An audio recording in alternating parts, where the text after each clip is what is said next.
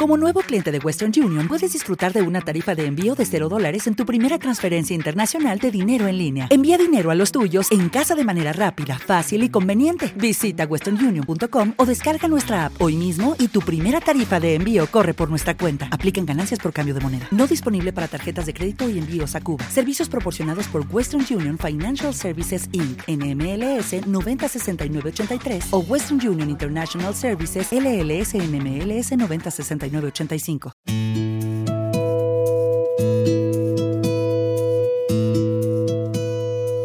bueno, aquí los dos platos típicos, pues quizás como en muchos sitios, las migas, la sopa de tomate, eh, el cocido que le comíamos todos los días, y las sopas claras, y las sopas de huevo, y las de todas, las sopas, todas, de patata, de esto, todo. Y luego también, pues por ejemplo, en las bodas, cuando en la noche antes de la boda, que hacía la familia la cena, para la familia de la novia y del novio, pero separados cada uno en su casa, hacían un, plato que yo solo, que lo decían la cachuela. Yo de niña me acuerdo de esas cosas, que era una cosa que a mí no me gustaba, pero me acuerdo, que decían la cachuela. Y eso era típico en las bodas.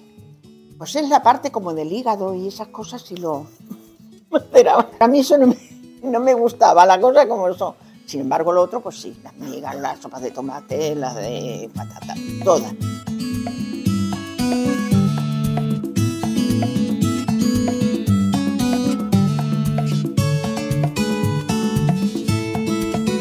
Turismo en el Gordo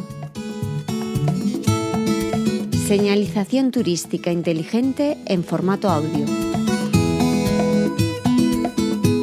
Costura y gastronomía.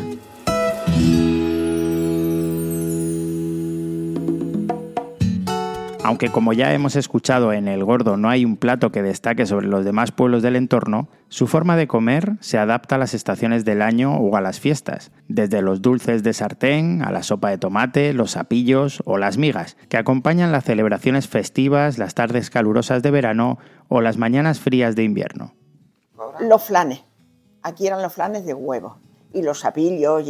Dulce, pues lo que se hacía entonces en los pueblos, los sapillos para pues los sapillos es el, es el huevo y va todo, va Y en vez de hacerlo con ensalado, es dulce. Se le echa el azúcar con la leche y todo que va frito, todo, y se le echa la leche y es dulce, se le echa azúcar. Porque también los huevos rellenos, los huevezuelos que se decían también, eso, pero esos van, digamos que es el mismo proceso, nada más que en vez de azúcar y la, es mm, salado, un tipo así. Y las floretas, las floretas en, la, en las bodas, una floreta, las roscas, los, los huesillos y mantecados también, pero quizás los mantecados no son tan, tan apropiados. Y la perjunilla.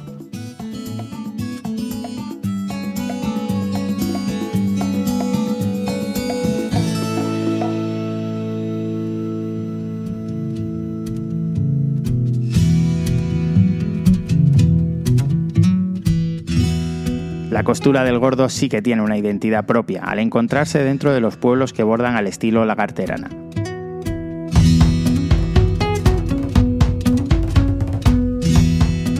Un estilo de vida que recoge un legado centenario, de origen algo incierto, y solo quien ha vivido allí o ha tenido el placer de pasear por sus calles es consciente del verdadero tesoro cultural que albergan estos pueblos.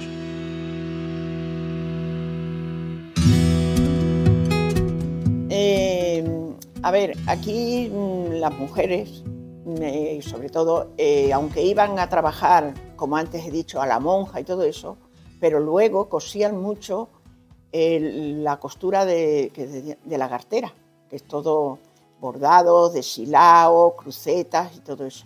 Y también cuando venían por la noche con el candil, que entonces no, con el candil también cosían mucho. Y se hacía todo ese tipo de bordados el de silao, mm, apuntada, cruceta, pues hacen mucho pues colchas, manteles, eh, los pañuelos, eh, guardapieses, bordado, todo tipo de bordado, todo tipo de bordado, sábanas, de todo. Juárez de novia, algunas cosas preciosas, abanicos para las novias, pañuelos, puntillas, rosarios. Se hace mucho el deshilado, que es que vas haciendo una labor y luego van quedando agujeros sin esa puntadita que se va haciendo y eso luego se puede cuajar en otro tono de color. Si tú haces primera punta que llevas, la haces en blanco, pues lo otro lo puedes hacer en rosa, en azul, en malva, para que destaque, que sea visible, que sea visible. Pero bueno, nos gusta también que se, que se note la labor, que se note la labor. La cartera ha sido y es toda una estética ya que supone un estilo de vida en sí. Más allá de la indumentaria o de las ropas suntuosas, también se refiere a las casas, a los interiores y sobre todo a una teoría de lenguaje, la música, la gastronomía, el baile. La procedencia y el origen con datos históricos hablan de que en 1300 la mujer lagarterana portaba sus gorgueras bordadas, pecheras y sus medias encarnadas, también bordadas en seda de colores y múltiples joyas. El confesor de Isabel la Católica habla de tiempos de excesos y la riqueza que existían ya en aquella época por esta zona. Durante el siglo XVIII se habla de tejedores de paño ancho, de paño fino, de tintoretos, una cantidad enorme de oficios masculinos que en la época ya se dedicaban a producir y vender este estilo. Los procesos de producción son muy lentos. Para hacer un traje se puede tardar hasta dos años.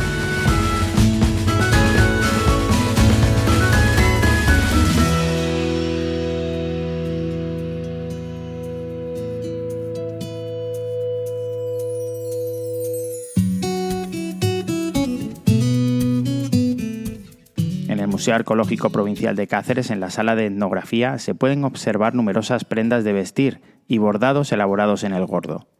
Hasta hace poco tiempo era habitual ver los corros de las mujeres sentadas bordando en las pequeñas plazas de la localidad. En la calle se ha sentado, nos hemos sentado muchas veces a coser, a coser todo eso, cada uno con lo suyo. A las puertas de la casa, a lo mejor esta vive aquí allí, pues a lo mejor tres o cuatro. Y eso era una cosa curiosa del pueblo.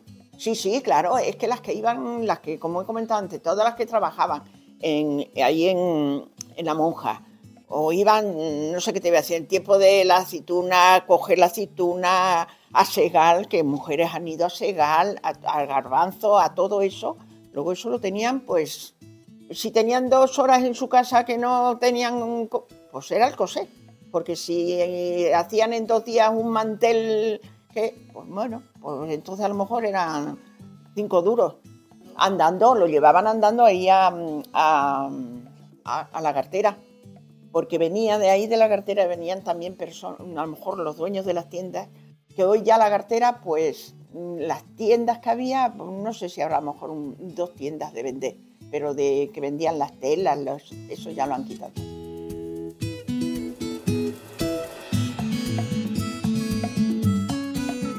El estilo la cartera ha inspirado a artistas de todas las disciplinas, como Joaquín Sorolla, quien pintó a principios del siglo XX, José Ortiz Echagüe, el maestro Jacinto Guerrero o Mario Testino.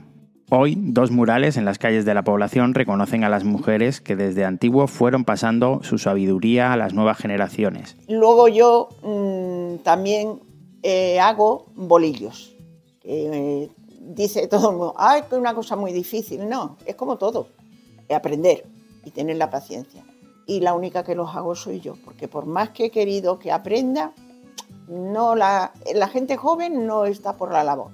Y ya las mayores, pues, pues tampoco les gusta mucho. Y la vista, pues eso. Entonces, pues prácticamente es lo que la mujer aquí se ha dedicado, a trabajar el campo y luego la costura.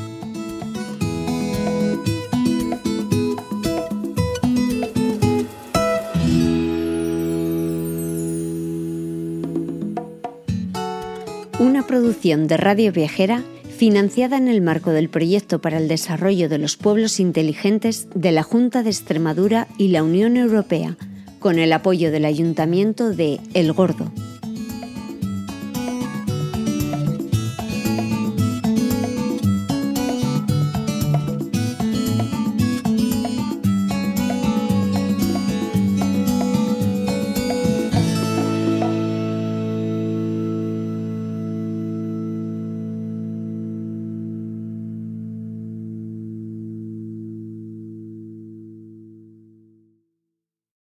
¿Te preocupas por tu familia? Entonces, ¿por qué darles solo huevos ordinarios cuando pueden disfrutar de lo mejor? Eggland's Best, los únicos huevos con ese delicioso sabor fresco de granja, además de la mejor nutrición, como 6 veces más vitamina D, 10 veces más vitamina E y 25% menos de grasa saturada que los huevos regulares, además de muchos otros nutrientes importantes. Así que, dales los mejores huevos. Eggland's Best, mejor sabor, mejor nutrición, mejores huevos.